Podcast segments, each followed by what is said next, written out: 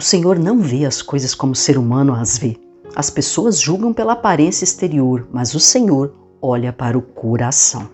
Você já parou para pensar que a régua de medir do mundo é uma, mas não é a mesma de Deus? Deus olha de outra forma para o ser humano. Ele consegue enxergar exatamente o nosso coração. O mundo mede as pessoas pelo dinheiro, pelo poder, pelos status. Quanto mais a pessoa tem essas coisas, para eles é sinal de que a pessoa está sim aprovada. e essa aprovação vem de onde, hein? Não necessariamente vem de Deus, mas certamente vem das redes sociais, que hoje é uma vitrine para o mundo.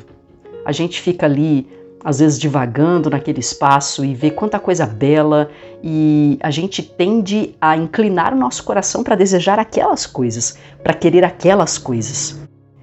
E se a gente não tomar cuidado, aquilo vai entrando de tal forma dentro do nosso coração que a gente passa a priorizar aquelas coisas e não as coisas que Deus tem pedido para nós.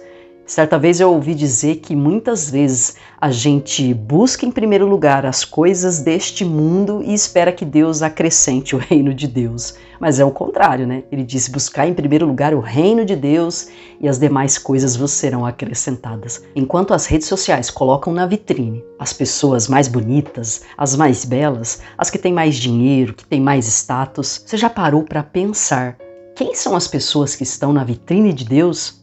Vamos dar uma olhada para a Bíblia para a gente ver quem foram os personagens que tiveram na vitrine de Deus e o que é que eles fizeram.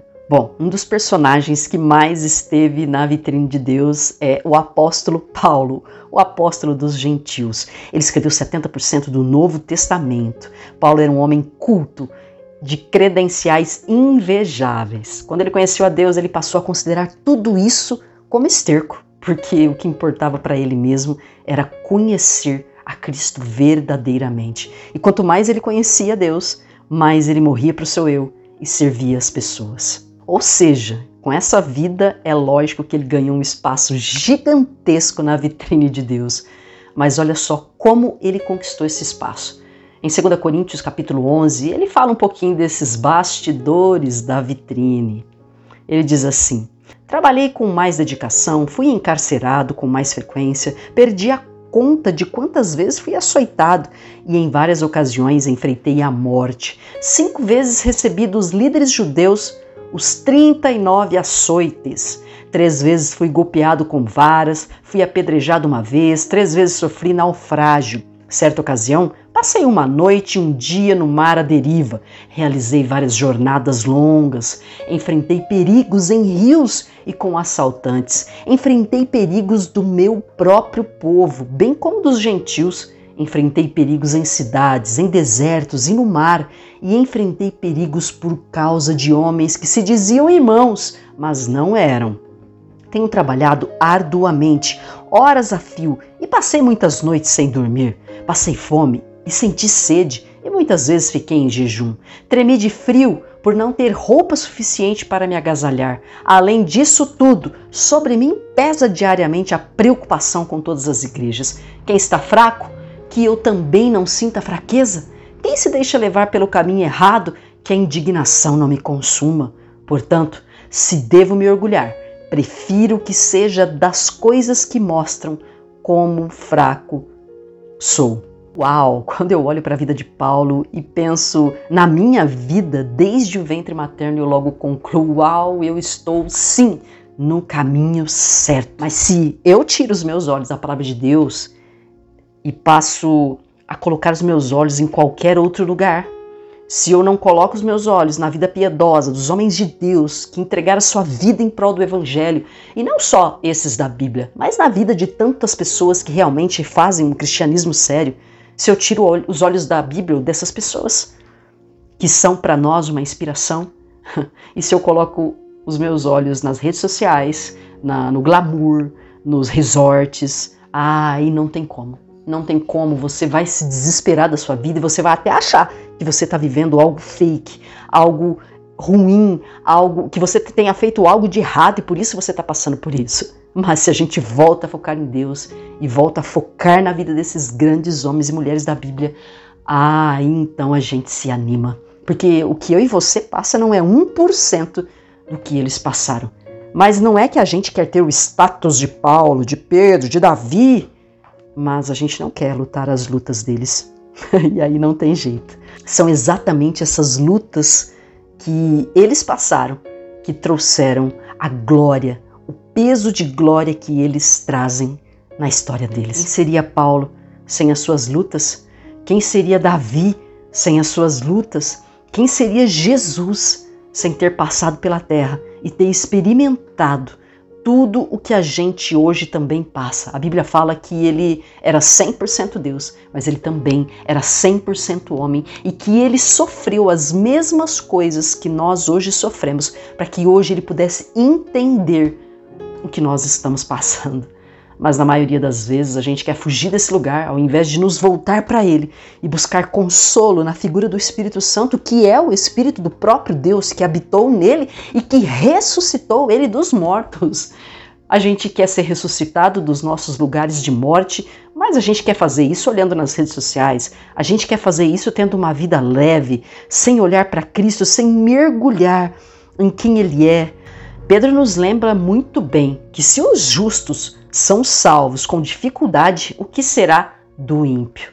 Eu não sei se você já teve a curiosidade de pesquisar como os apóstolos de Cristo morreram. Se você nunca teve essa curiosidade, eu gostaria de dizer para você como foi as lutas deles para que esse evangelho chegasse até nós.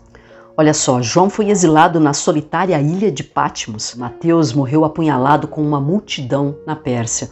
Marcos, quando dois cavalos separaram suas pernas. Pedro, Filipe, Simão crucificados. Bartolomeu foi esfolado vivo pelos pagãos. Tomé morreu na Índia, despedaçado por cinco cavalos. O apóstolo Tiago foi decapitado pelo rei Herodes. Tiago, pequeno, cortado ao meio por uma serra afiada. Tiago, irmão do Senhor, foi apedrejado. Judas, amarrado a um poste e atravessado por setas. Matias foi decapitado em Jerusalém e Paulo, Marte, sob o poder de Nero.